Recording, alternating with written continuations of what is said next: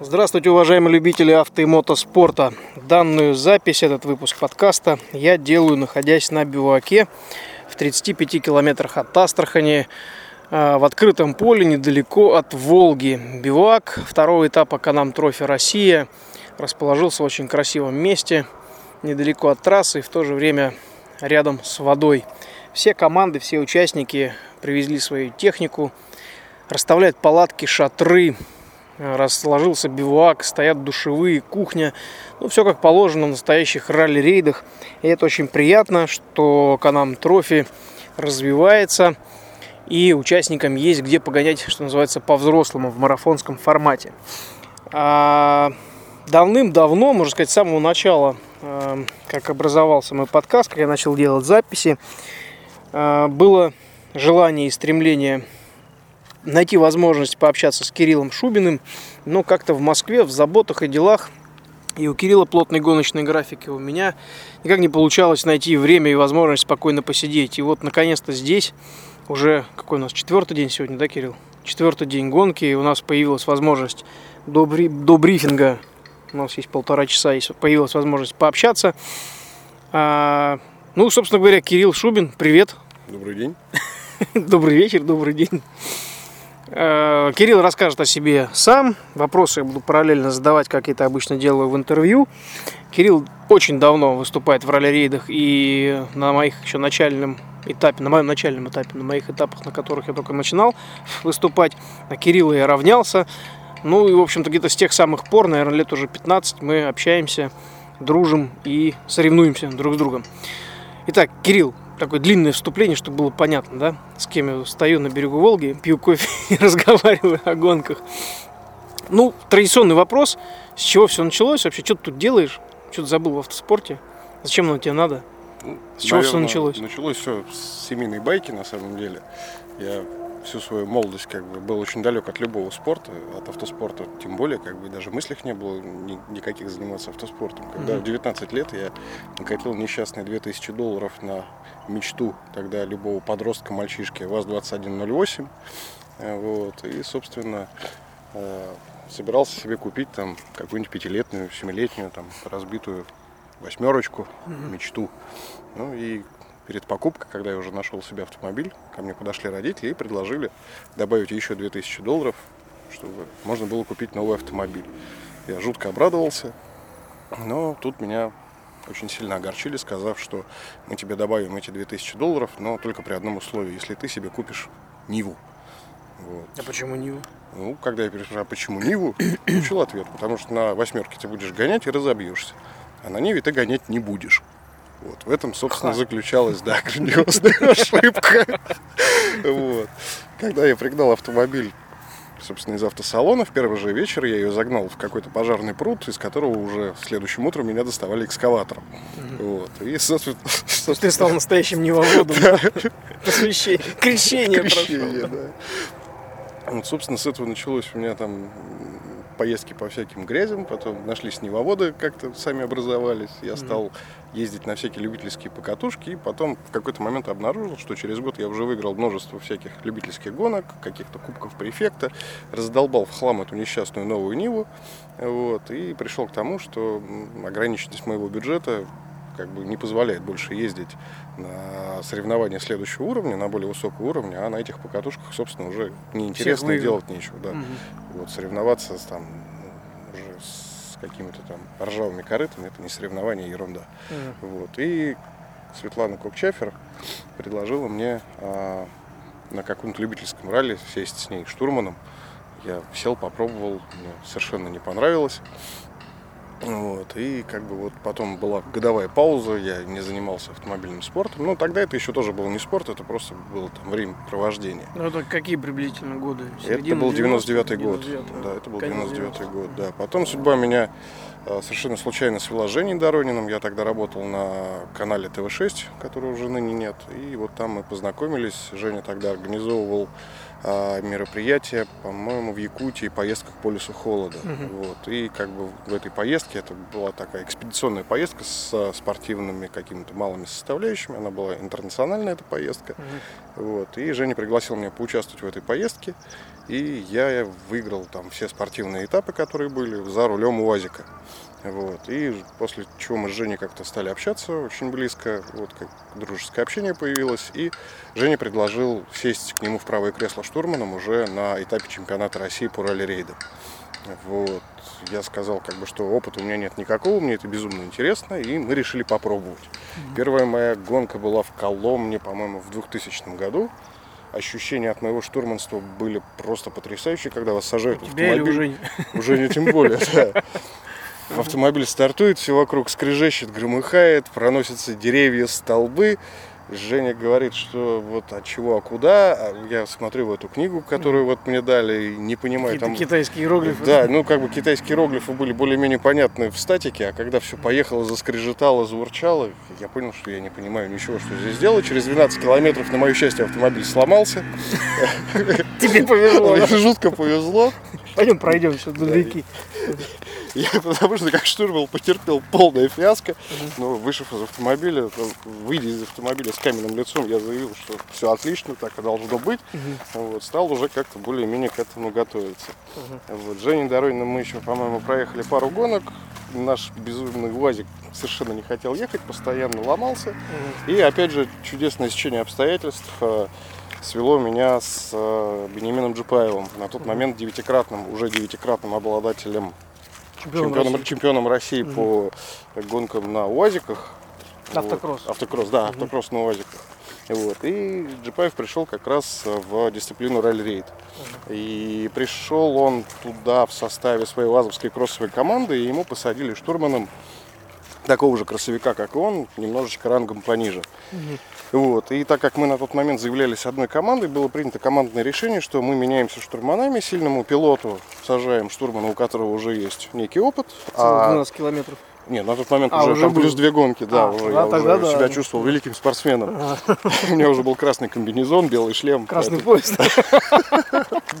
Параллель Вот. И мы поменялись штурманами. Я сел к Джипаеву, и мы с первой же гонки на тот момент возглавлял все турнирные таблицы Сергей Олегович Гиря. Вот. Он ездил тогда на Toyota Land Cruiser 80 и тогда, собственно, рвал вселенную на своем автомобиле и был, как ему не было равных, он был неудержим. И когда пришел Джипаев, у меня было самым главным удивлением, я верещал от восторга, когда мы догнали на трассе этот Land Cruiser в 80, он на какой-то дамбе нас не пропускал, мы его забодали в жопу, спихнули немножечко с трассы, я понял, что вот он настоящий спорт начался. Понеслась. Да, понеслось. И мы с, э, Тебя доза совсем убила, да? с Бенемином мы сходу взяли Кубок России, это был уже, по-моему, какой-то 2002 или 2003 год. Вот. И успешно с ним выступали два сезона. Вот. Отлично как бы все у нас получалось. Ездили, посещали все этапы Кубка России, все этапы чемпионата России. Э, Я на тот момент уже был официально в заводской команде Ульяновского автомобильного завода вместе с Бенемином. И все было как бы вот замечательно и хорошо, пока ко мне не пришел Сергей Олегович Гирев с предложением приехать к нему на тесты. Ты там бодал меня да, сзади. Да, да, да, да, да. Вот. Ну, я приехал к нему на тесты, и оказалось, что у него был кастинг штурманов, потому что ему на тот момент понадобился новый штурман, и он решил, как всегда, подойти к делу серьезно и устроить кастинг, вот как у актеров. Но он сажал каждого штурмана, ехал с ним часть Коломенской трассы, и уже по результатам вот, выбрал Прям с легендой, да, с дорожной книгой, Ага. да, причем еще а, мешая, как когда на экзаменах ГАИ, гаишник вам все время говорит, а давайте вот здесь поверните налево, где поворот запрещен. И если штурман не велся на регалии и мог Нет, как бы, противостоять характеру, да, то вот, собственно, он выбрал меня. И Сергеем Олеговичем Гири мы начали свое выступление в 2004 году с последнего этапа Москва-Петушки. Сходу взяли золото. 2005 год для нас сложился очень хорошо. Мы стали чемпионами России. И в 2006 году команда Бизнес Car Racing наша прекратила свое существование. Мы стали выступать. Вот. А потом как-то понеслось, поехало, понеслось, поехало. И, собственно, вот теперь вот добрались до сегодняшнего дня. Дальше там уже как-то все скомкано. И... Ну, не знаю насчет скомка, но хорошо, скажи тогда вопрос такой. Э, Ты довольно много увлекаешься, вернее, начинал увлекаться, сейчас уже профессиональный штурман. Как э, супруга относится к твоим покатушкам? А, ну, А теперь уже профессионально на У работе. нас такое спортивное семейство получилось, потому что моя супруга профессиональный тренер по фигурному катанию детский. Я терпеть не могу фигурное катание, вот на грани ненависти. А она также на грани ненависти терпеть не может мой автоспорт. Вот, Мгм. поэтому мы прекрасно уживаемся, ненависти. Да, да, да, уживаемся вместе, да. друг друга терпим. Вот, поэтому вот каждый Ну, раз, то есть общее это отношение и любовь авто- в смысле к спорту, не авто, не К спорту, да. Но она, говорит, что наш спорт это не спорт вовсе, на что я заявляю ей обратно. Как бы дискуссия уже длится много-много лет. Вот, поэтому, ну, однако, вот не любит она его. Ну и ладно. Да. И с каждыми новыми ушами любовь не любовь крепнет и крепнет. Да, интересно. А в, принципе, у тебя, я так помню, что какой-то бизнес есть, ты занимаешься а, мебелью, да? Ну, да, этот бизнес пять лет назад процветал и как бы и крепчал, но сейчас там с новыми экономическими ситу- ситуацией бизнес немножечко находится в таком энергосберегающем режиме. Ну, это у многих сейчас. Да, поэтому как бы он есть, он работает, он функционирует, но, к сожалению, не приносит того дохода, как раньше. Да, это да. Печально, но прорвемся. Ну, а куда мы денемся? Вопрос такой. Когда я начинал ездить э, сам в ралли-рейдах, и тот же самый Кубок России в команде тоже у Евгения Доронина, 2003 год, я администратором команды был, приглашал меня на гонки, так сказать, втягивал во все это дело. А потом, когда уже с Павлом Логиновым поехал, вы нас с Гири периодически обгоняли, я смотрел вообще в ужасе, как эта машина в которой сидишь ты внутри, едет, то есть она практически не ехала, а так подпрыгивала от трамплина к трамплину, потом Ну, было какое-то направление, куда-то снова Ну, у нее, упрыгивала. правда, иногда отрывались колеса при этом. Вот расскажи, как, как этот длительный experience продолжался и как ты умудрялся Ну, всем этим Сергей руководить. Олегович Гири очень сильно поднял планку моих знаний, потому что когда как бы, у нас была финальная стадия договоренности, я попросил его, как бы ну, там, он категорически настаивал, что будет зарплата штурману платиться, что все официально. Я ему сказал, что мне не нужно никаких зарплат, мне нужна в первую очередь профессиональная школа, потому что то, что я езжу, я пользовался исключительно своими наработками, своими знаниями, и хотелось э, получать их от э, гуру наш- нашей дисциплины. Мгм. Вот. И вот он очень сильно поднял мои знания, поднял мой опыт и вот как бы показал, что такое действительно профессиональная езда. Вот. И да, машина, конечно, под Сергеем Олеговичем летала очень высоко, очень далеко. Вот. Вроде бы тяжелая 80-ка, да, там Да, мостовая. Да, да, да. Мы умудрялись даже навязывать борьбу на тот момент привезенным в Россию новым автомобилем э, и заводским автомобилем.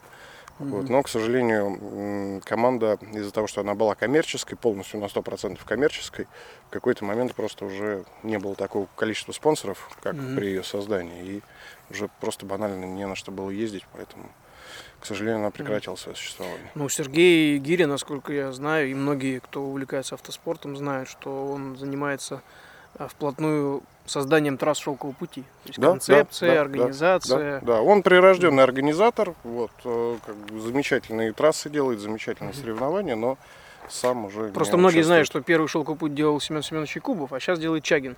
Но по сути, как бы это вершина айсберга. А вот исполнение Да, и задумки это все Сергей Гири делает. Да. Дальше уже талантцев это рисует.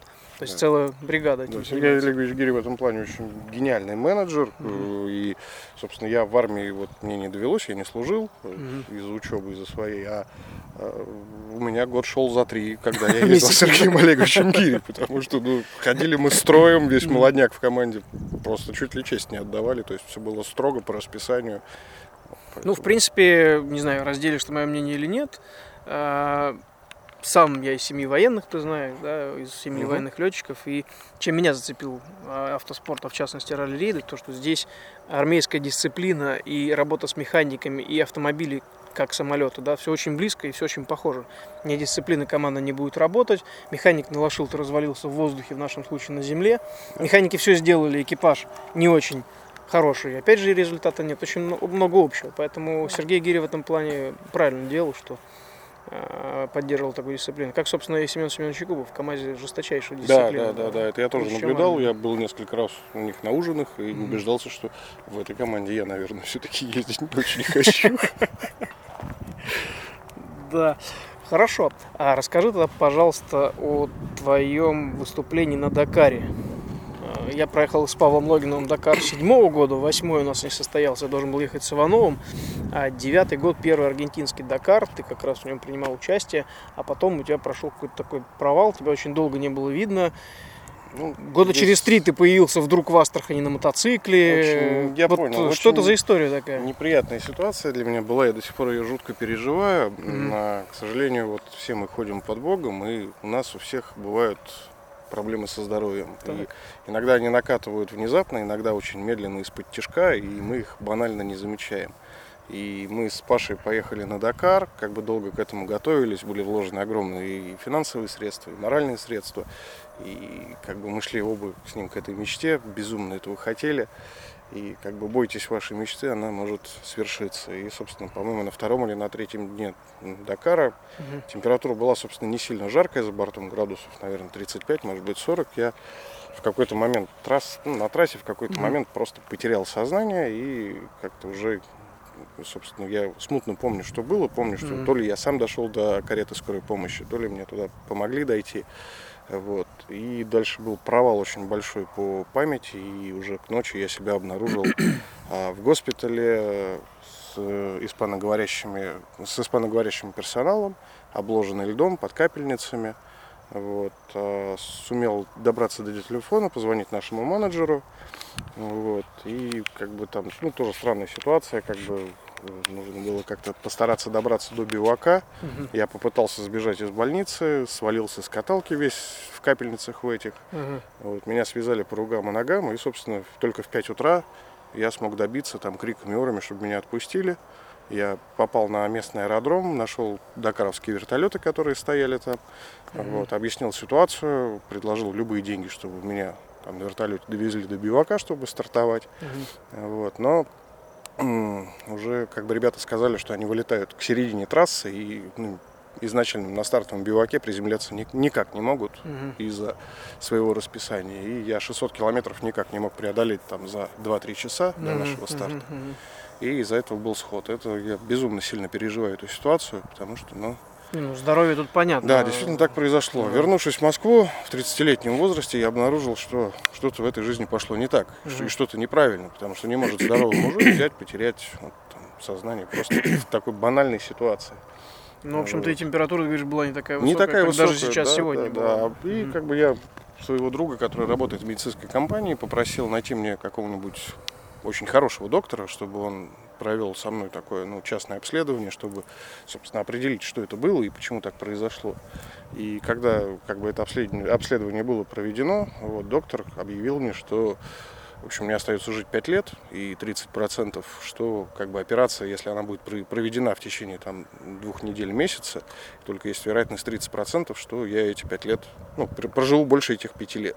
Хорошая новость. Да, ну, как бы вот после вернувшись как бы с Дакара в таком виде и как бы узнав еще там более приятную новость, решил, что жизнь как-то уже подходит к концу. И вот, экстренно меня прооперировали уже в, даже не в госпитале, а в каком-то институте московском, РНЦХ, Пирогов, по-моему. Ну, не суть. В общем, потрошили меня 8 часов, два профессора занималась этим.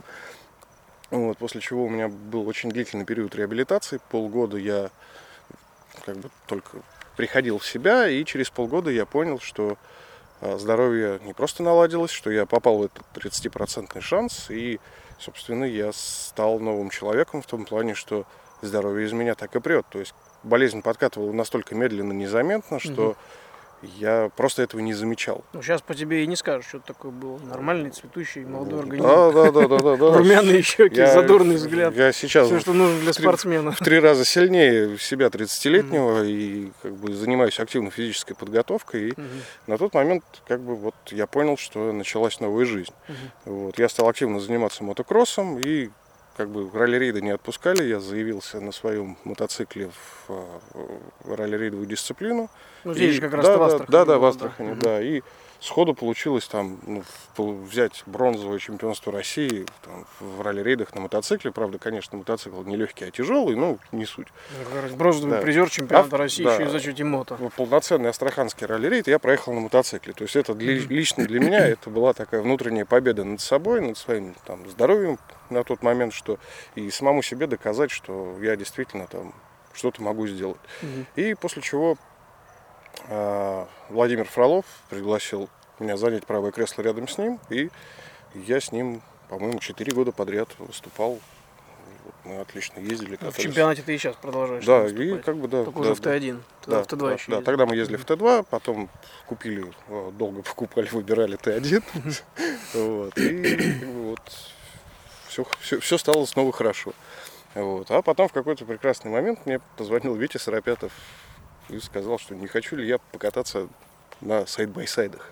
На Что я переспросил, Витя, а что, Что это такое это?» вообще? Ну, и рассказал, что это вот такие вот квадроциклы, где два парня сидят рядом, Мгм. вот один едет, и гонка проводится по ралли-рейдовым правилам. Я говорю, ну ведь выходные у меня свободные, ну поедем, похохочем вместе, вспомним старые времена.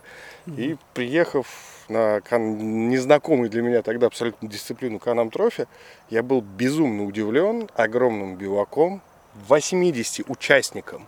То есть Ну, не чё, в чемпионате России да. давно уже На нет, тот да. момент в чемпионате России было 30-35 участников. Я увидел на старте 80 экипажей, что Мгм. меня удивило безмерно. Увидел занимательную очень организацию. Ну, это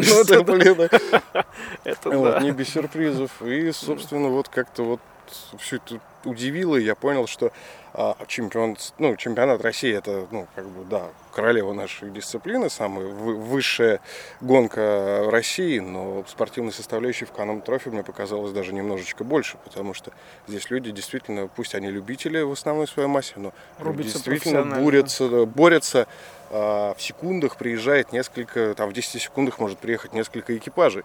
И, собственно, ваш результат э, вот, в первой гонке с разницей меньше, чем в минуту. Результат э, в прошлом году экипажи приезжали с, 10, с 9 секундной разницей по результатам гонки. То есть спортивная составляющая здесь очень большая. И меня эта дисциплина затянула не меньше, чем ралли-рейд. И, собственно, мне безумно нравится ездить на этих Ну, маленьких ралли-рейд, он здесь тоже ра- ралли-рейд. Да-да-да. Я не знаю, что легче, что сложнее. Дисциплина вот как бы очень-очень-очень интересная. Я ее полюбил ровно так же, как и ралли-рейд. Почти так же, как я. Да. Или бы уж больше. Ну, я как э, старый мотоциклист люблю ездить без лобового стекла. Когда все в лицо. И ветер в том числе.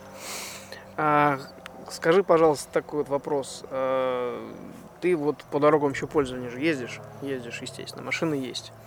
Навыки, приобретаемые в автоспорте, тебе мешают? Ты начинаешь лихачить, как сумасшедший, на спецучастке каждый день? Или все-таки понимаешь, что гонка есть гонка? Ну, понимаю, я специально с подколом, да, вопрос задаю.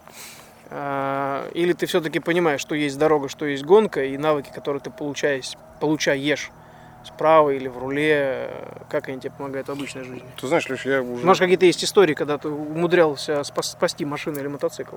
Ну, мотоцикл, наверное, как бы, ну, помощь езды по бездорожью мало добавляет езды по городу. И я перестал ездить на мотоцикле сейчас.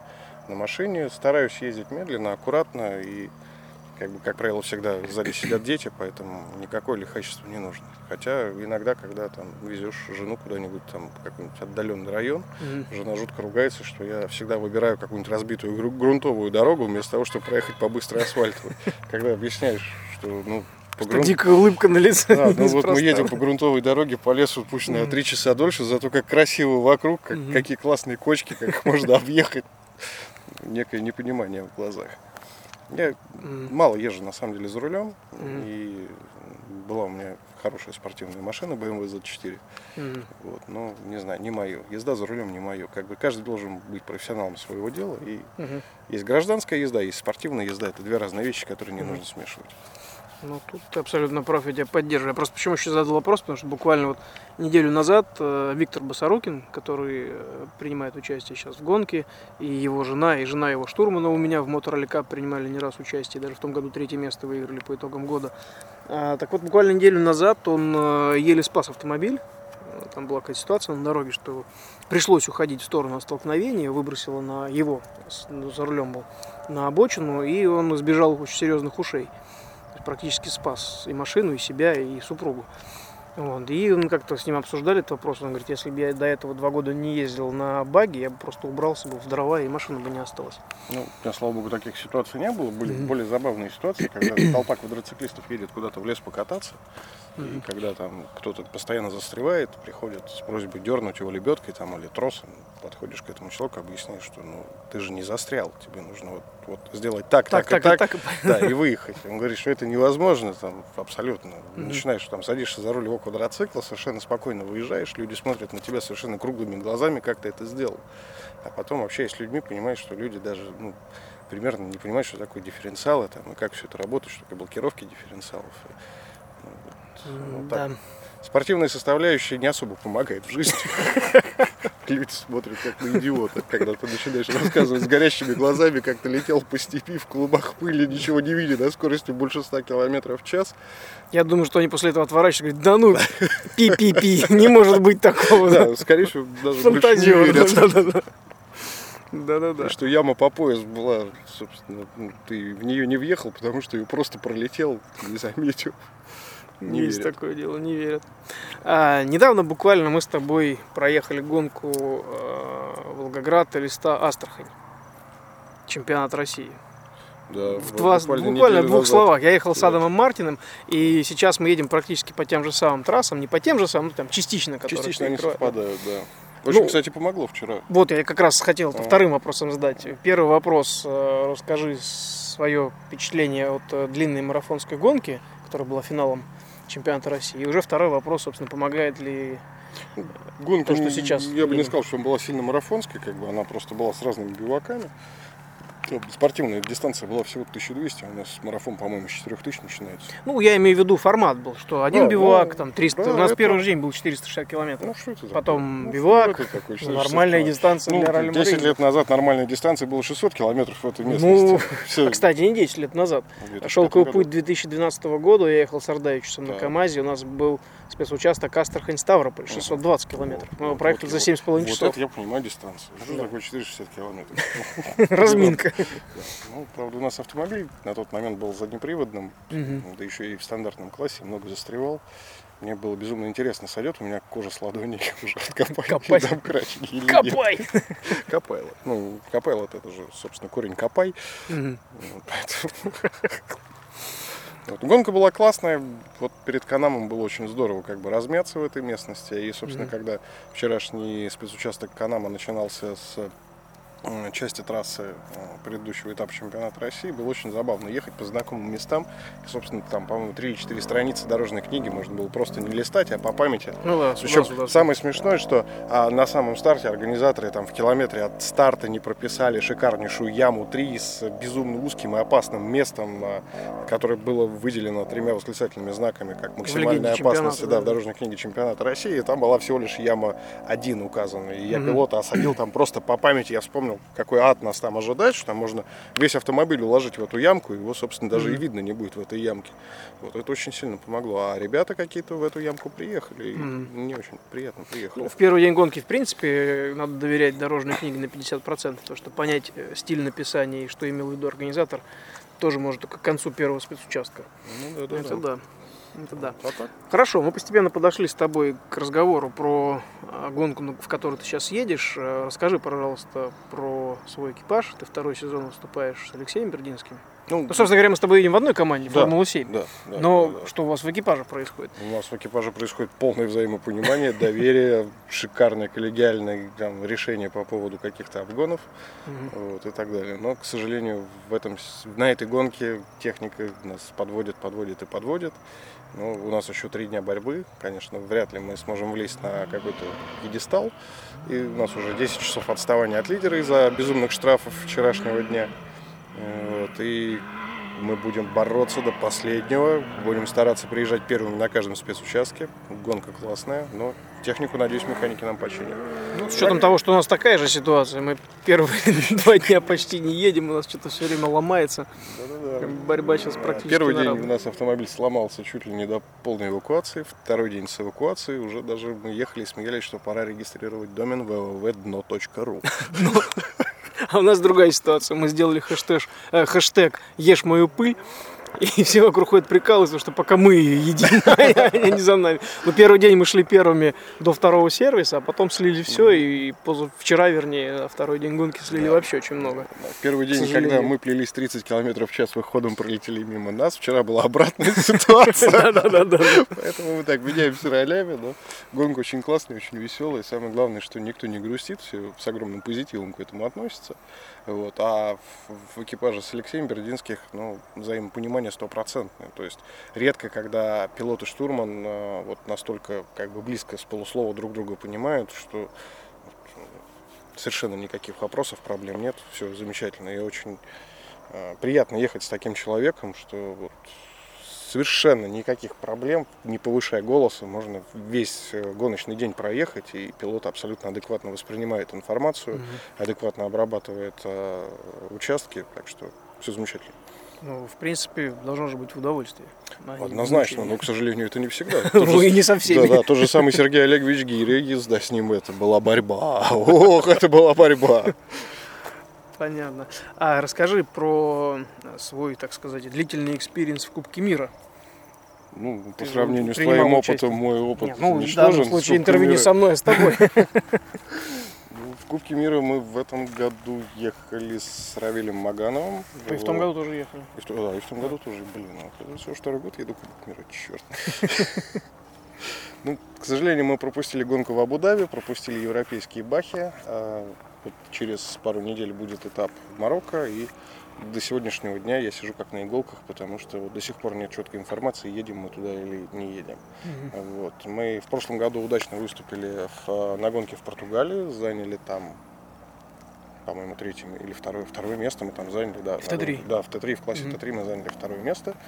А, потом мы выступали на гонке в Катаре ехали и очень успешно боролись с итальянцами, а, вот, и пока на два часа не застряли в каком-то солончаке, так что нас всосало туда ну, могу сказать, что это произошло на глазах у моего экипажа. Мы видели, как это было. После чего сказал, быстро, Эмили, бери, левее, левее, левее. Да, вот. да, Но я да. думал, что вы чуть подсели, а оказалось, что вы там не, не, навсегда. Нас оказалось, что у нас уже нет заднего привода на тот момент. А. Никакого, да.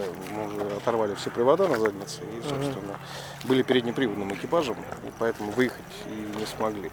Ага. Вот. А так в Марокко, вот если поедем, то, конечно, да, будем бороться. Ну, я тебе могу только от всей души пожелать, чтобы это состоялось, потому что в Марокко я был много раз, сколько уже и не помню. Расскажешь? Да, расскажу.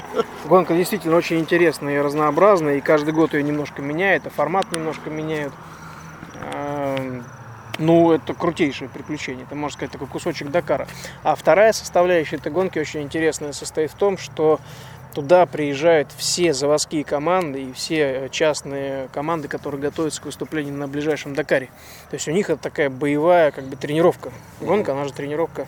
Последний шанс что-то отработать, доработать, проверить новые экипажи, если поменялись пилоты или штурманы подготовить команды, потом месяц на ремонт и уже на Дакар.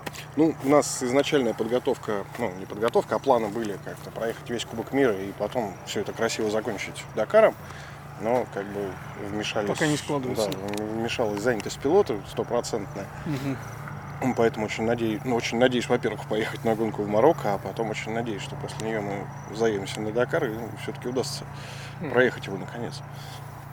Да, тоже. Шелковый путь, как бы я финишировал в абсолютном зачете десятым. Опыт mm есть некоторые езды по всяким этим вашим марафонам.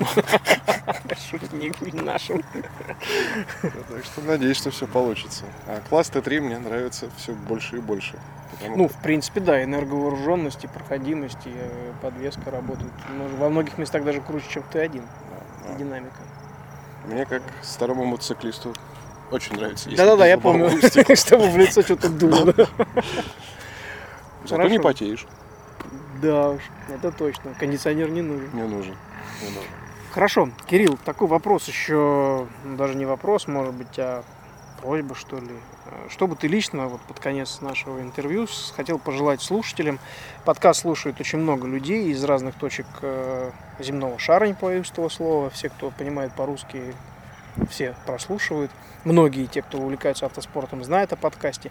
Что бы ты хотел пожелать нашим слушателям? Ну, наверное, я бы пожелал бы всем в первую очередь постараться. Это, наверное, невозможно в большей части, но старайтесь больше заниматься любимым делом. И тогда будет у вас в жизни гораздо больше счастья. Философски, но в точку. Хорошо, Кирилл, спасибо тебе огромное за то, что уделил мне время и нашим слушателям, особенно нашим слушателям, поскольку они будут слушать этот подкаст. Правда, не знаю, когда получится его выложить. Сейчас гонка, когда вернемся в Москву, будет ли время. Но, тем не менее, все равно он будет выложен. Не сегодня, не завтра, может, через неделю. От всей души хочу пожелать тебе э, дойти до финиша этой гонки с этими Уж проблемами, которые... не доехать. Да, да, да. Потому что и тебе- твой экипаж эти проблемы преследуют механические, технические, и мой тоже. Но дойти до финиша, получить удовольствие от гонки.